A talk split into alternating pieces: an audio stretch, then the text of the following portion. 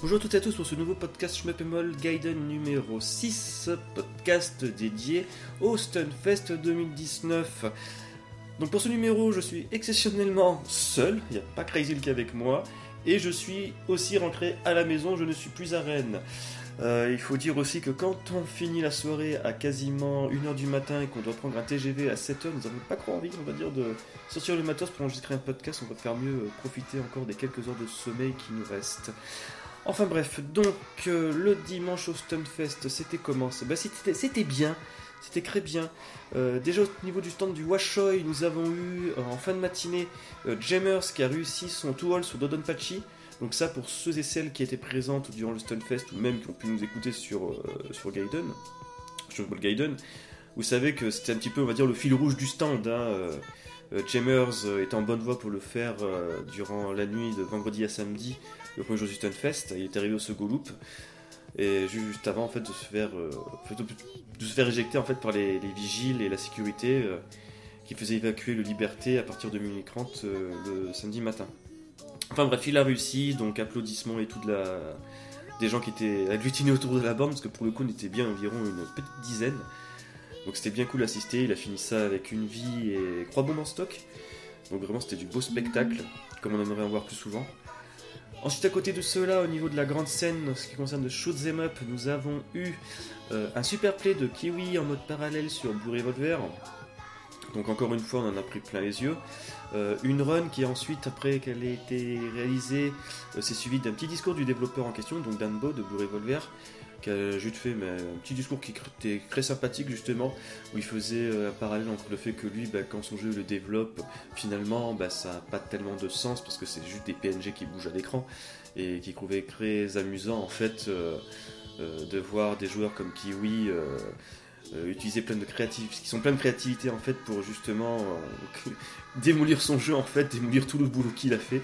Donc c'était assez rigolo en tant que ça. Il a notamment fini avec euh, une phrase qui je pense se résume, enfin qui sera vraiment la citation à retenir en fait du Stunfest 2019, à savoir, et ça il a dit texto en français, le, non, le shmup n'est pas mort.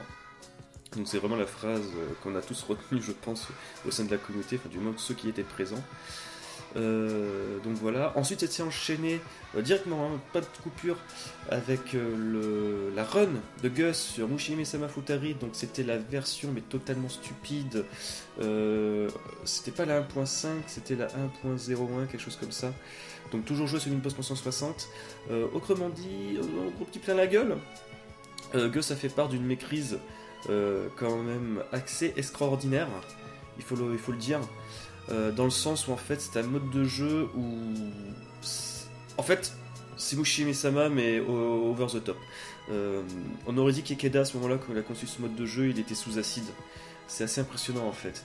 Euh, dans ce jeu en fait pour survivre, Gus il a dû faire mais en fait, il était timing tellement serré dans les cancels pour justement euh, passer outre certains patterns hyper touffus et inesquivables, ou encore certains moments, notamment sur les boss, où il faisait ascription euh, de patterns quand ceux-ci étaient croisés en fait. C'était incroyable ces genres, mais le gars en fait, il, ignore par exemple cette lignée de boules rouges pour se concentrer uniquement sur les bleus. C'était juste du grand art. Donc voilà, ça s'est fini. Bah, bien entendu, euh, sur nos crans nous on était en crans. Oh mon dieu, mais c'est magnifique, c'est une performance comme on en voit rarement en live. Et bien entendu, ça s'est fini avec une standing ovation, euh, quasiment, enfin du moins tout le monde en grande partie s'est levé, applaudissements, des cris de joie et de liesse. Donc voilà. Euh, d'ailleurs, pour la petite anecdote, Gus était visiblement assez déçu de ne pas avoir battu son, son record perso sur ce mode de jeu, bien qu'il ait réussi devant une foule en liesse à clear l'un des, modes de Cave les plus ardus au monde. Hein. Il faut dire que même les japonais en général évitent de jouer à ce mode de jeu en live parce qu'il y a vraiment une. Comment dire Le pourcentage de réussite est vraiment très minime. Donc voilà. Euh, après, au niveau du stand Washer en lui-même, euh, bah, il n'y a pas eu tellement de changements. C'est resté plus ou moins le même. Il y a eu des nouveaux jeux qui ont tourné. Euh, je pense notamment au post Toho. Donc il y avait trois postes. Il y en a un qui à un moment donné faisait tourner le Dojin Battle Traverse. Donc voilà, nous avons eu aussi un moment euh, une Xbox avec Muchi Muchi Pork, donc nous avons pu voir notamment Muchi Muchi Pork avec le mode Matsuri, donc le mode Matsuri qui rajoute les boss de Pink Sweet à la fin de chaque, de stage de Muchi Muchi Pork. Et donc, pour ceux qui le savent, Pink y a environ 7 ou 8 stages, tandis que dans Mushi Mushi, il y en a 5. Donc, euh, vous voyez bien où je veux en venir. Plus tu avances ce mode de jeu, plus tu affrontes deux boss à la fin de chaque stage. Donc, par exemple, je crois qu'à la fin du cinquième stage, tu te, tu, pardon, tu te tapes 3 boss à la suite. Donc, euh, un de Mushi Mushi et deux de Pink Suite, bien entendu, sinon ça serait pas fun. Euh, donc voilà. Ensuite, bah, que dire de plus?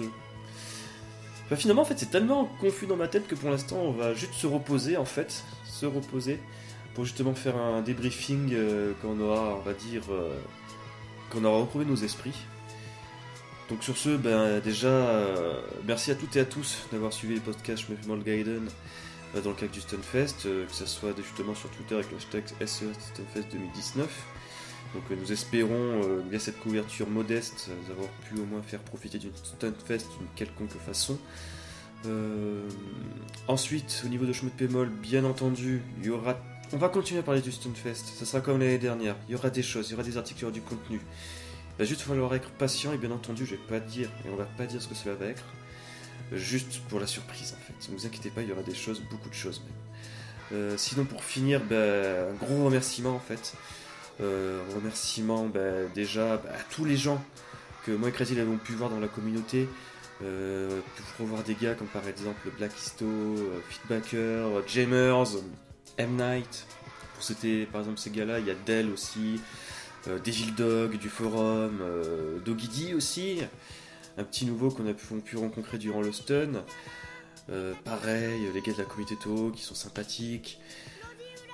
En fait, voilà, c'est toujours ça le Stuffest. C'est plein de rencontres et t'as tellement de noms et de gens à remercier, à vouloir faire des bisous que t'oublies en fait.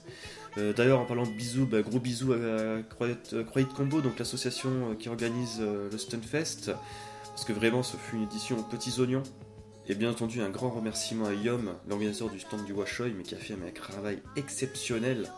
Car sans lui, à aucun moment on n'aurait un rendez-vous en fait de cette ampleur pour les fans de Shoot'em Up et en Europe et à l'international.